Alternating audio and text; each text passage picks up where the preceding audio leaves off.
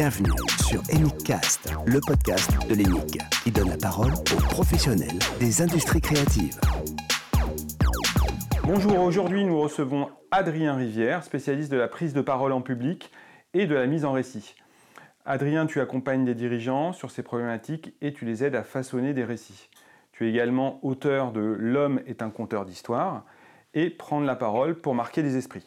Tu es également euh, intervenant à Sciences Po, à HEC, mais aussi à l'ESCP. Et euh, tu as fait une conférence à l'EMIC, c'est comme ça qu'on s'est connus. Merci d'avoir accepté notre invitation euh, dans ce podcast EMICcast.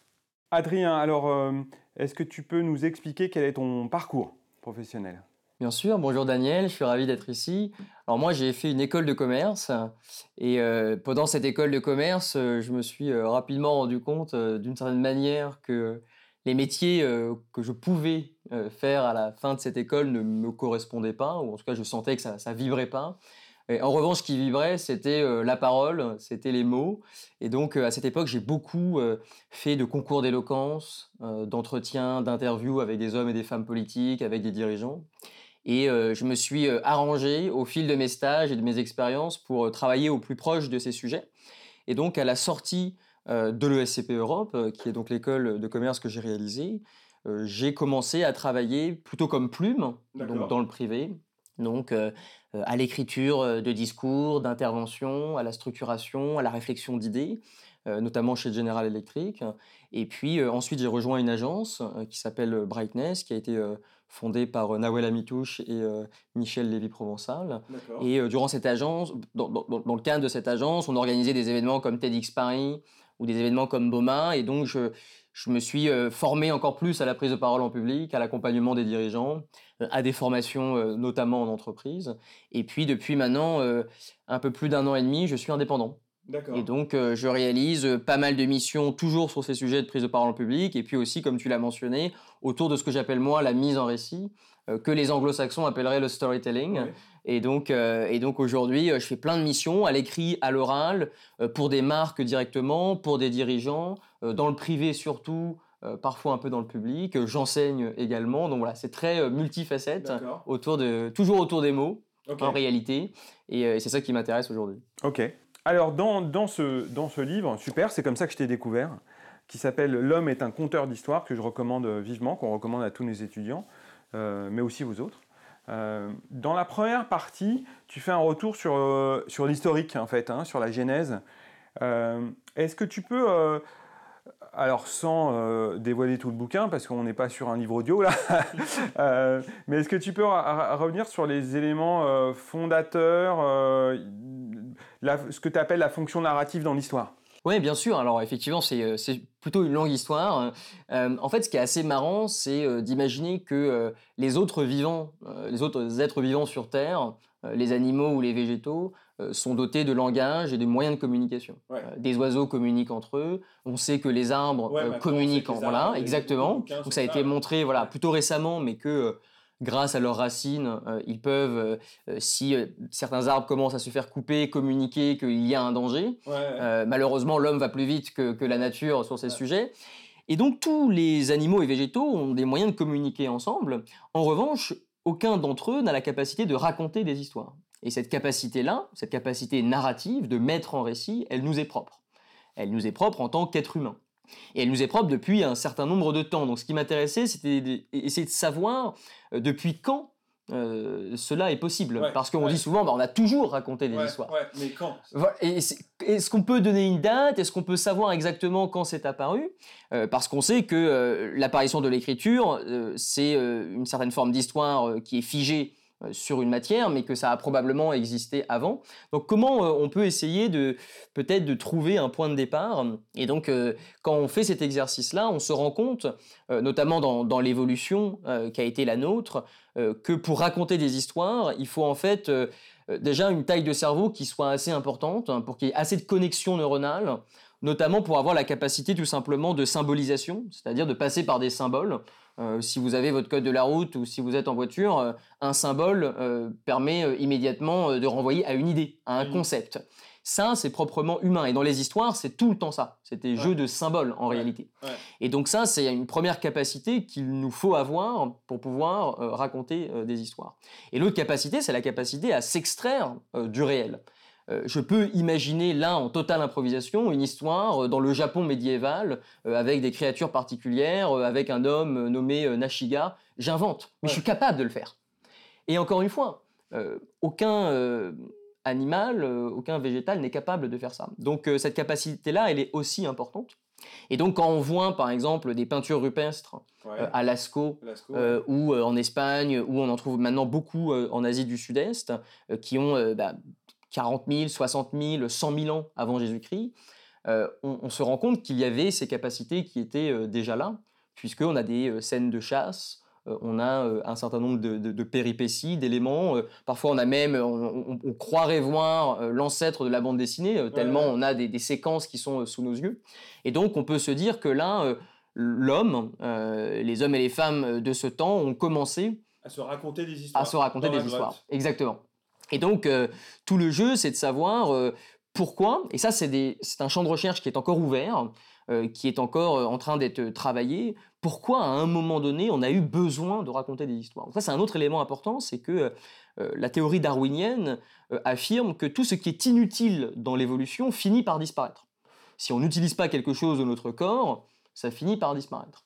Et donc, euh, par exemple, on perd nos dents de sagesse parce que chez les animaux, elles restent, parce que ça permet de mordre des choses très dures, comme la viande crue. On n'en a plus besoin. Donc chez nous, ça finit par disparaître. Le coccyx c'est une réminiscence de la queue des animaux, qui servait à euh, un certain nombre de choses qui ne nous sert plus aujourd'hui parce qu'on est bipède, parce qu'on se tient debout, et donc ça n'a plus d'utilité. Donc ça disparaît au fil euh, des euh, décennies et des siècles. Les récits n'ont pas disparu. ça n'aura échappé à personne. on est en 2021, à l'heure où on se parle, les récits de toutes sortes sont... plus que jamais. Plus que jamais. Donc, ça veut dire que ces récits ont une utilité. Et je dis ça parce que euh, ça m'a intéressé au, départ de ce bouquin. Euh, moi, on entendait voilà le storytelling, c'est du bullshit, les histoires, c'est très sympa pour emballer un produit, euh, un service. Et puis en français, raconter des histoires. Hmm. L'expression est, c'est péjoratif. Arrête de raconter des histoires. Hmm. Et donc ça m'intéressait parce que arrête de raconter des histoires, mais en même temps, je ne peux pas m'arrêter de raconter des histoires. En fait, c'est impossible d'arrêter de raconter des histoires. Ça ne peut pas. En fait, en tant qu'être humain, c'est impossible. Donc d'où ça vient À quoi ça nous sert? Et donc c'est un peu comme ça euh, que euh, a commencé euh, cette recherche de, voilà de la genèse et d'où ça vient. Et là, il y a plein de chercheurs dans différents champs. L'anthropologie, l'économie sociale, et on pourrait en, citer plein, qui ont réalisé plein de travaux qui se complètent et qui se nourrissent sur euh, ces raisons pour lesquelles on, a raconté des histoires, on continue d'en raconter et pour l'instant, euh, on va continuer de le faire pendant, pendant longtemps. Oh, Les histoires, en fait, elles sont nées d'abord, euh, et ça a été notamment montré par Harari dans son livre Sapiens, que peut-être on, lu, en tout cas qui a fait grand bruit. Oui, oui, oui. parce que Sapiens. voilà, voilà, exactement. Et donc, dans Sapiens, Harari montre qu'à un moment donné, dans l'organisation des sociétés humaines, et on est à une époque où euh, une société humaine, elle est fragile. Mm. Elle peut être attaquée par des animaux, elle peut être attaquée par d'autres tribus ou organisations humaines. Tout ça est, fragile. En plus, on n'est pas totalement sédentaire, donc on est nomade, donc euh, il y, a, des maladies. Donc euh, les sociétés ne sont pas aussi stables que les nôtres. C'est ça qu'il faut bien se représenter. Et donc, ce que montre Harari, et ce qu'a montré d'ailleurs la recherche, c'est que euh, les histoires euh, vont servir de colle social. C'est le terme euh, approprié, et ça dit bien ce que c'est. C'est-à-dire que plus on se raconte des histoires ensemble, plus on est fort. C'est-à-dire que si on est d'accord sur notre histoire en commun, alors on devient très fort face à l'adversité, euh, face à une déstabilisation, euh, face au futur. Et donc ça, c'est quelque chose qui est très important. Hein. cette fonction euh, narrative-là est extrêmement importante des récits pour vivre ensemble. On parle en France souvent du roman national. Bah, le roman national, c'est ça, c'est l'écriture d'une histoire. Et si la majorité est d'accord avec ce roman national, voilà, on a une société plutôt stable. À partir du moment où le roman national est remis en question, à partir du moment où il s'effrite, comme par hasard, on a des oppositions, on a des frictions, on a des contradictions, et là, tout à coup, bah, c'est un peu plus chaotique. C'est-à-dire qu'on n'est plus d'accord sur les valeurs qu'on partage, sur les valeurs qui sont euh, les valeurs non négociables versus d'autres valeurs qui sont moins importantes. Du coup, l'avenir devient un peu plus flou, parce que comment me projeter, comment je peux faire confiance à mon voisin d'en face. Si c'est pas la même histoire. Exactement. Si je ne crois pas à la même histoire que lui. Donc on voit à quel point les histoires sont très importantes pour la stabilité d'un groupe et pour son fonctionnement. Dans les entreprises, les étudiants travailleront dans des entreprises, Bien sûr, bien la culture d'entreprise, Ouais, c'est une histoire, c'est Ouais, un récit ouais. qu'on raconte. D'où on vient, comment on a été créé, par quelles valeurs, ce qui nous tenait à cœur, notre vision du monde, pourquoi on l'a fait, où on en est et euh, comment on peut se diriger vers un futur euh, qu'on estime meilleur, auquel on contribue. Et, euh, et donc ça, c'est une histoire aussi, c'est une manière de comprendre le monde.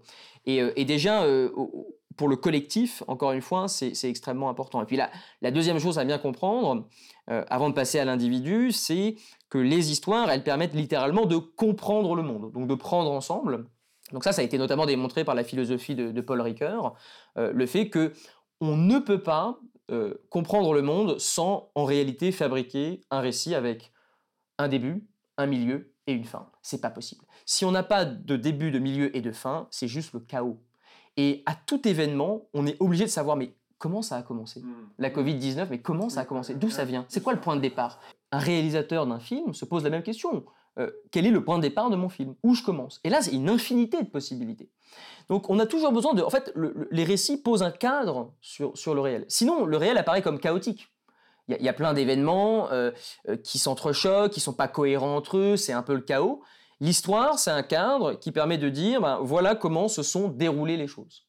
Et ce qui peut être frustrant et ce qui aujourd'hui pose problème en partie pour la société, c'est que selon chacun des individus, toi et moi, on assiste à un seul et même événement, donc il est Ouais. objectif, il est arrivé, selon notre culture, là d'où on vient, notre, notre âge, notre religion, nos valeurs, nos croyances, j'en sais rien, ben, on va pas avoir le même cadre. On va Ouais. pas poser le même récit sur ce qui s'est passé. Sur, des faits objectifs. Exactement. Et donc, euh, le cadre, il est euh, jamais, entre guillemets, euh, universel et objectif. En revanche, il est très important pour euh, saisir euh, un événement, pour essayer de le comprendre, pour essayer de le décortiquer. Et donc, quand vous lisez une histoire, un roman, quand vous regardez une série télévisée, le réalisateur, l'auteur, il a mis un cadre, et normalement, ce cadre, il est limpide. En tout cas, il est, il est linéaire, vous le comprenez. Il y a un point de départ, il y a des événements qui se suivent, et on arrive à la fin de manière ok. naturelle. Euh, un roman policier, il y a un point de départ, c'est euh, le meurtre, et puis à la fin, euh, vous avez un événement de fin qui est la découverte du meurtrier. Ouais. Ça, c'est linéaire, on a posé un cadre sur quelque chose. Bah, les histoires, ça sert aussi à comprendre le monde euh, qui est le nôtre, qu'on a fabriqué hein, en tant qu'être humain, Euh, et, et ça, c'est aussi une autre fonction très importante euh, des récits. Ok, très bien. Alors, on, on va peut-être passer à, la- à- à une fonction plus personnelle, plus individuelle. Et d'ailleurs, dans ton bouquin, euh, il y a une, une, une baseline pratiquement qui a Je raconte, donc je suis. Est-ce que tu peux euh, revenir sur ça? Bien sûr. Alors, je raconte donc je suis, euh, fait référence notamment à ce qu'on appelle l'identité narrative, euh, qui a été développée euh, également par Paul Ricoeur et par d'autres. Donc, l'identité narrative, c'est que c'est l'idée que je ne suis que ce que je raconte sur moi. Ouais. Alors, ça a plein de. On peut l'aborder de plein de points de vue. Par exemple, si on prend la, euh, la psychologie et la psychanalyse, euh, Lacan a notamment euh, montré, à la suite de Freud, euh, que euh, avant euh, le stade du miroir, c'est-à-dire avant de se reconnaître comme un individu à, à part entière, donc de se Ouais. reconnaître soi dans le miroir, Dans le miroir, vous savez, il y a des animaux qui ne se reconnaissent pas dans le miroir, ils ont peur d'eux-mêmes. Donc ils n'ont pas ce stade lacanien qui permet de se reconnaître. Lacan a montré qu'à partir de ce moment-là, on est capable euh, d'avoir des souvenirs, on est capable de comprendre qui on est dans un monde, euh, sa place dans la famille, euh, euh, et donc euh, c'est à partir de ce moment-là que la mémoire se grave. Et Ouais. si je te demande un souvenir euh, quand tu avais 8 mois, tu vas... Impossible. Impossible. Donc tu n'es pas capable de raconter une histoire qui est la tienne Ouais, à partir d'un certain stade. tout à fait. Donc l'identité narrative ne se crée déjà qu'à partir du moment où je me reconnais comme tel. Le miroir. Et, euh, et puis il y a des événements que tu vas refouler, que tu vas euh, décider de refouler euh, soit consciemment, soit inconsciemment, soit ils t'ont marqué parce qu'il y a eu une intensité dans ta vie à un moment donné, un événement dramatique ou au contraire un événement très enthousiasmant. Et quand tu vas raconter ton parcours, ça va ressortir. Mais ça va ressortir parce que tu décides de le mettre en récit comme ça. C'est-à-dire que ça a joué un rôle que tu estimes très important euh, dans ta vie. Donc l'identité narrative n'est véritablement que ce qu'on raconte sur nous-mêmes. Si je décide euh, d'occulter des choses face à Ouais, toi et que ouais. tu ne les connais pas, bah, pas mon récit. Et, tu n'en sauras jamais rien. C'est-à-dire que moi, je décide de te mettre euh, des, des, œillères sur un certain nombre de choses qui me sont arrivées. Donc ça, c'est quelque chose qui est très puissant en réalité. Donc cette idée que on, n'est que ce que l'on se raconte sur soi est, est, une idée assez puissante. Et, qui, a été démontrée d'ailleurs à, plein de, dans, plein de, dans plein de, d'études, de, recherches. Et, et c'est important parce que ça veut dire que notamment lors d'événements qui sont des événements souvent assez traumatisants, euh, plus euh, on a une conscience de qui l'on est, là d'où on vient, euh, plus on résiste à l'événement traumatisant. Il y a notamment des études qui ont été menées après le 11 septembre 2001, et on a montré que ceux qui n'avaient par exemple pas connaissance de leurs origines, pour différentes raisons, ils ont été abandonnés par leurs parents, ils sont immigrés ou ils ont eu des vies difficiles, eh bien ils avaient une capacité de résistance qui était beaucoup plus difficile au choc subi parce qu'ils avaient du mal à se projeter, par exemple. Ils avaient euh, euh, de nouveau un sentiment peut-être d'abandon. Euh, et, donc ça, c'est très intéressant, parce qu'on a aussi des, des, des, manières de résister quand on connaît bien son parcours. Et, et encore une fois, on revient à le point de départ, là où j'en suis aujourd'hui, et là où je veux aller. Et donc c'est pour ça que souvent, quand on parle de reconversion, ou qu'on travaille quand on est jeune, comme chez EMIC, bah, il faut bien savoir un peu ce parcours, le travailler, y réfléchir. Et, et d'ailleurs, la psychanalyse freudienne et, l'acadienne, l'acadienne ont, ont, beaucoup travaillé là-dessus aussi, c'est-à-dire raconter qu'est-ce qui s'est passé, qu'est-ce que ça veut dire, comment vous l'interprétez. Ah d'accord, ça s'est passé comme ça. Et en fait, c'est une mise en récit de, la vie, de son histoire. De son histoire. Et, euh, et donc ça, euh, c'est un marqueur fort aussi euh, de chacun d'entre nous. Et encore une fois, il s'agit pas de, on peut pas s'en empêcher. Enfin, C'est-à-dire que ça nous concerne tous. Et donc ça, c'est hyper important. Euh, deuxième, il y a un, deuxième point où, je voulais revenir sur, sur ça et j'adore, je, trouve que c'est pratiquement un titre d'une chanson. Il y a un chapitre dans ton bouquin où tu dis la vie vécue et la vie racontée. Est-ce que tu peux détailler ça? Ouais, ça ferait une belle. C'est vrai que ça ferait un beau titre de, chanson. je suis d'accord. Je suis d'accord.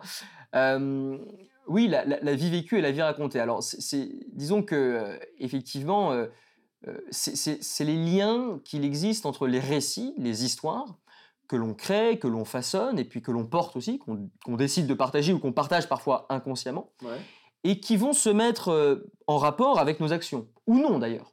Et parfois, on, subit un peu un décalage entre le récit que j'imagine sur l'avenir et puis euh, mes actions.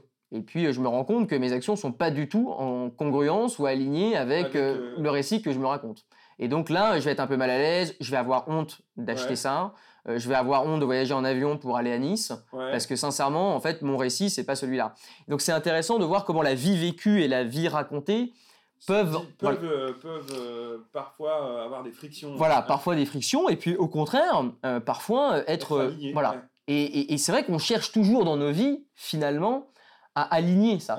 Voilà. C'est-à-dire que souvent, euh, on cherche à être dans une position euh, la plus confortable qui soit psychologiquement, et donc qui, vont, qui, va, qui va consister à venir aligner le, récit euh, avec ce qu'on a envie de vivre ou ce qu'on a envie de faire. Et donc là, c'est très important parce que c'est les liens entre récit et action. On ne passe pas à l'action si euh, il n'y a pas une ossature à un, moment donné qui est une ossature narrative, c'est-à-dire mmh. que si on ne me raconte pas une histoire dessus. Exemple très simple, le changement climatique. Ça fait plus de 50 ans que les chiffres sont sur la table. Ils sont sur la table. On sait. On sait. C'est-à-dire qu'à part si on décide de le nier pour X ou Y raison, on sait à peu près ce que l'on émet euh, à l'échelle planétaire, euh, on sait que la fonte des glaces accélère, euh, tous les travaux sont là, les rapports du GIEC, tout ce que vous voulez. Et on sait ce qu'il faudrait faire. Et on sait ce qu'il faudrait faire également. C'est-à-dire qu'on peut discuter, mais globalement, sur la table, il y a déjà l'essentiel, c'est-à-dire que c'est déjà là. Et en fait, on se rend bien compte que c'est pas ça qui nous fait agir. Tout à fait. Pourquoi? Parce que là, on ne parle qu'à la partie rationnelle de notre cerveau. Hmm. Et ça suffit pas parce qu'il s'avère qu'on a un cerveau qui est plus reptilien, euh, qui est euh, un cerveau qui est plutôt lié aux émotions, aux affects, et des travaux ont montré qu'on prend plutôt des décisions sur nos tripes, sur ce qui nous touche, sur ce qui nous fait vibrer. Et ça, c'est le récit. Les récits, c'est des éléments chargés d'émotions. Et quand on va toucher l'émotion, là, on peut passer plus facilement à l'action, ou en tout cas, on peut essayer d'avancer sur des choses qui vont nous mettre en mouvement, et donc ça, c'est extrêmement intéressant. Euh, et il y a des exemples qui ont été montrés, par exemple, je pense à des exemples en économie, euh, où euh, il y avait eu des, études réalisées sur des, grandes campagnes, par exemple, pour Médecins sans frontières, Amnesty International, ou des grandes organisations comme ça. si c'est simplement des chiffres, assez abstraits ou des concepts en disant aider les enfants défavorisés, victimes d'inégalités. En fait, par rapport à une campagne où on aurait le visage d'un enfant, d'un petit garçon, d'une petite fille, avec en dessous marqué, voilà, voilà, elle s'appelle comme ça, il s'appelle comme ça, il vit dans tel village, et si vous lui donnez un euro, il peut acheter trois repas. Bah là, là, on raconte une histoire. Là, on raconte une histoire, et les dons, euh, voilà, sont sans commune mesure par rapport à ça. Donc, euh, et c'est normal, parce qu'encore une fois, c'est l'attachement émotionnel qu'on a aux choses. Et il ne s'agit pas de euh, forcément vouloir absolument ne pas avoir d'attachement émotionnel. on est tous pareils. On a tous ces, ces choses-là qui sont en nous, et on a tous vécu quotidiennement des achats où, normalement, rationnellement, on ne devrait pas dépenser autant, mais bon, on va le faire parce que ça me fait plaisir et, et, finalement on va, on va céder aux émotions. Et souvent, c'est ce qui se passe. Et ensuite, on, revient euh, sur la partie gauche du cerveau et puis on, va remettre de la raison en disant non, mais ça va, euh, j'ai économisé, euh, ou j'ai pas tant dépensé que ça, ou j'ai eu un bonus. voilà, on raconte une histoire pour justifier notre achat. Donc là, c'est très important et, et, on voit bien à quel point, même aujourd'hui, dans, notre société et même dans l'industrie musicale typiquement, on voit bien que les actions, le réel, la praxis, ce que l'on fait au quotidien est lié à euh, ces histoires, à ces récits, et que ces deux choses, en fait, qui, sont, qui vont ensemble. Pour moi, c'est très important, c'est un sujet sur lequel je travaille beaucoup. C'est les récits euh, euh, et les actions sont les deux faces d'une même pièce. Pourquoi? Parce que s'il n'y a que des récits et pas d'actions, c'est du bullshit. C'est juste, juste du vent. Okay. C'est pas matérialisé dans, dans, quelque chose de concret et de réel. Hmm. Si c'est juste des actions et pas d'histoire et pas de récit, bah, on vient de le démontrer, on passe pas, on passe pas euh, à l'action. C'est-à-dire qu'on n'agit pas. C'est, mmh. ça nous permet pas de prendre des décisions. Et puis surtout, ça va être beaucoup plus compliqué à, saisir et à comprendre. Donc c'est toujours voilà, les faces, euh, les deux faces d'une même pièce, et c'est hyper important de travailler euh, les deux. Et moi, en entreprise, par exemple, on travaille beaucoup la face rationnelle. Hein, il y a plein de présentations, il y a plein d'Excel, il y a plein de chiffres, il y a plein d'études marketing. Alors là, c'est, on a tout ce qu'il faut. Et pourtant, euh, on se rend compte que, bah, tiens, euh, ça permet pas de comprendre toute la situation, c'est difficile à mémoriser, les gens passent pas à l'action, c'est bizarre, ils changent pas de comportement. Pourtant, on, leur a bah, attendez, euh, on a sorti un Excel avec une équipe de 10 personnes pendant 6 mois, on a payé un cabinet de conseil pour le faire, et ça change toujours pas. Ben oui, parce qu'en fait, il manque l'attachement émotionnel aux choses. Il manque l'ossature narrative. Il faut projeter les gens, il faut raconter quelque chose, il faut remettre un cadre, où on a commencé, là où on en est et là où on va. et ça, c'est très important. Et souvent, on oublie euh, que euh, voilà, ça, ça va ensemble. Et donc ça, c'est très important, d'où la vie vécue et, la vie racontée. Alors, dernière question. Euh, alors, pour nous, nos, nos, étudiants hein, qui, qui, vont travailler dans les secteurs de la télé, des, du cinéma, séries, long métrage, mais aussi du, de la pub, hein, du brand content, parce que c'est aussi des histoires. ils vont produire, ils vont financer, ils vont marketer, ils vont acheter, vendre des histoires. Euh, donc on est vraiment au cœur euh, du sujet.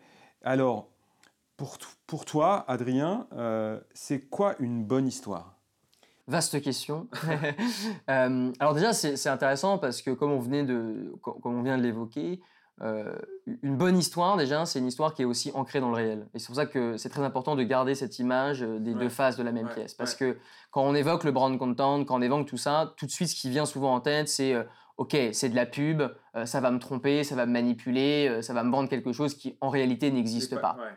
donc c'est très important de rappeler que, et je pense qu'on est à, un tournant et dans une époque où euh, la congruence, certes, si elle a, elle a, pu ne pas exister dans les années passées, ou il y a quelques décennies ou années, aujourd'hui elle devient absolument essentielle. On le voit, sur les comptes Instagram, euh, sur Balance ta startup par exemple, euh, les startups euh, qui se disent françaises, production locale et qui font la pub là-dessus et que ce n'est pas vrai, on voit bien que c'est fini.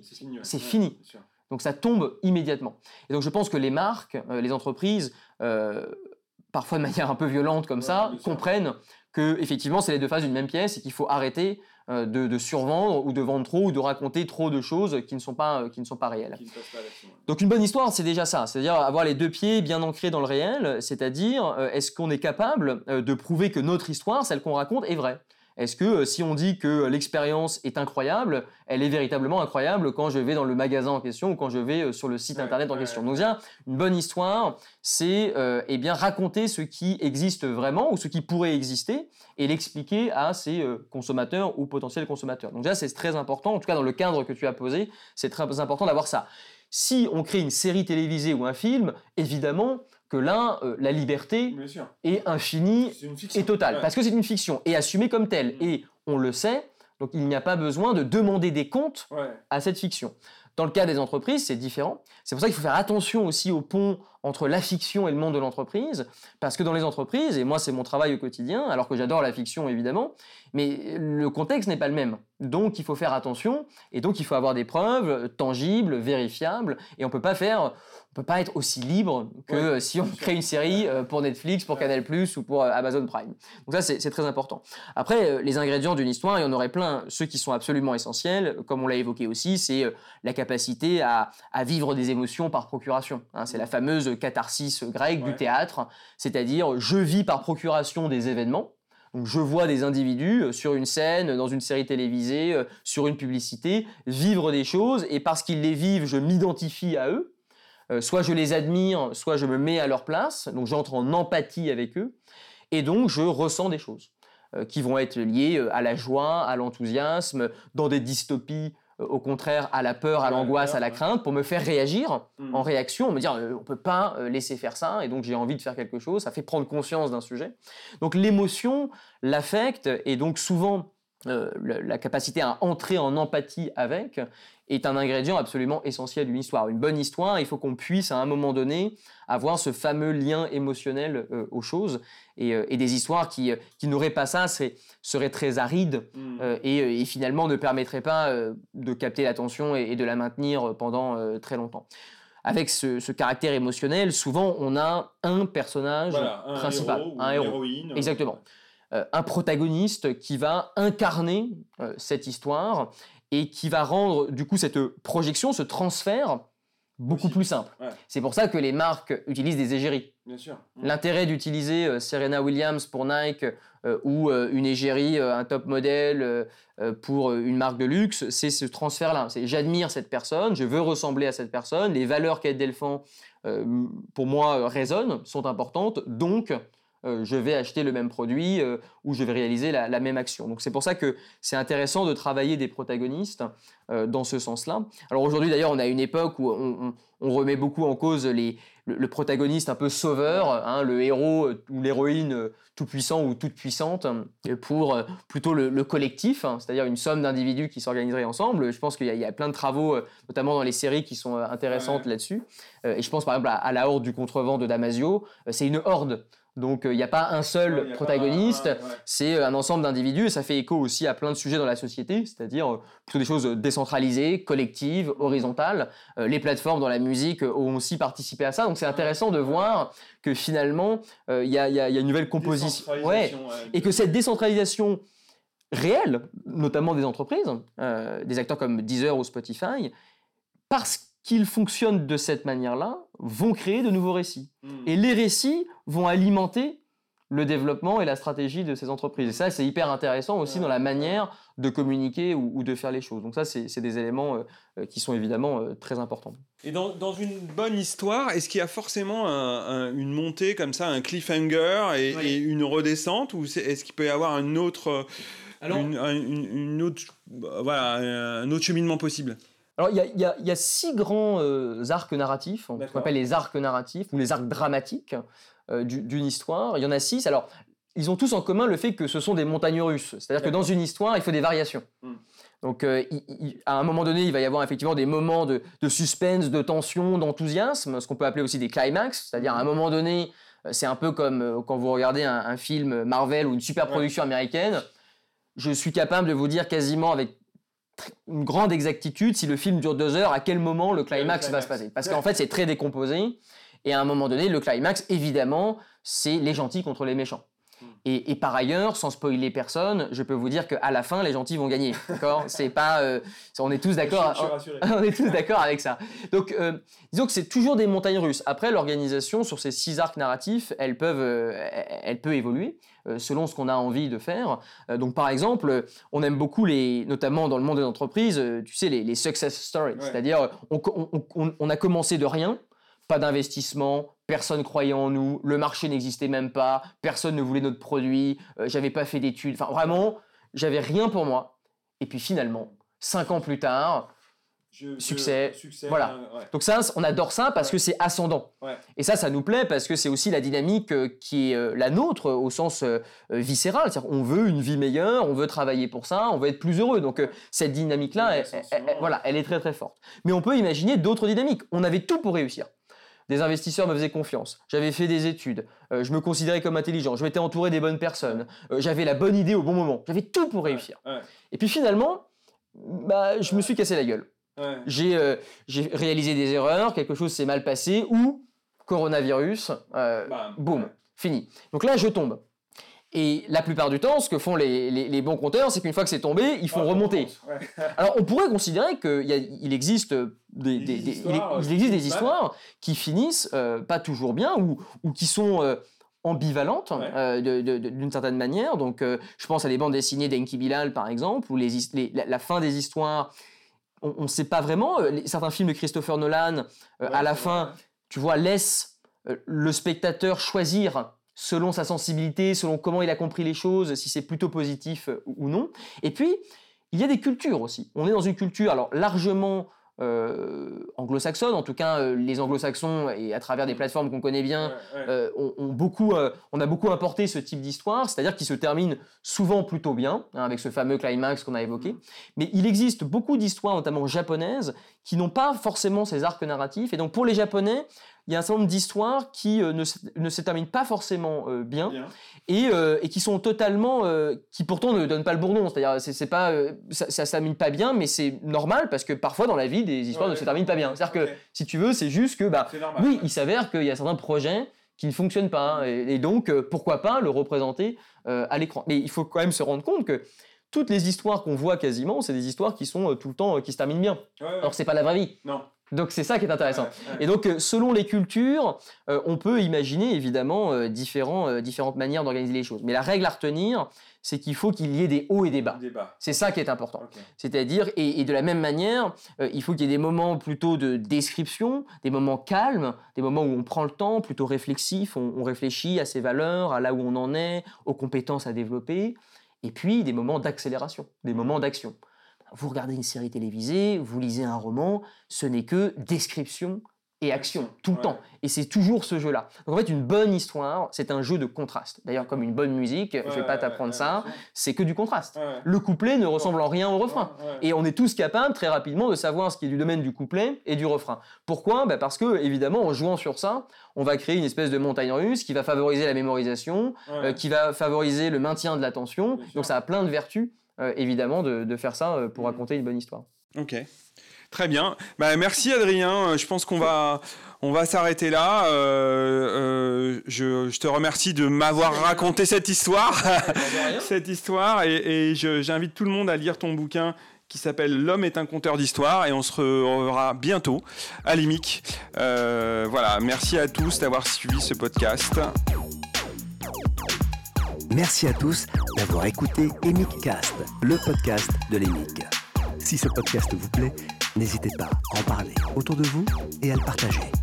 Retrouvez toute l'actualité de l'EMIC, l'école de management des industries créatives, sur www.emicparis.com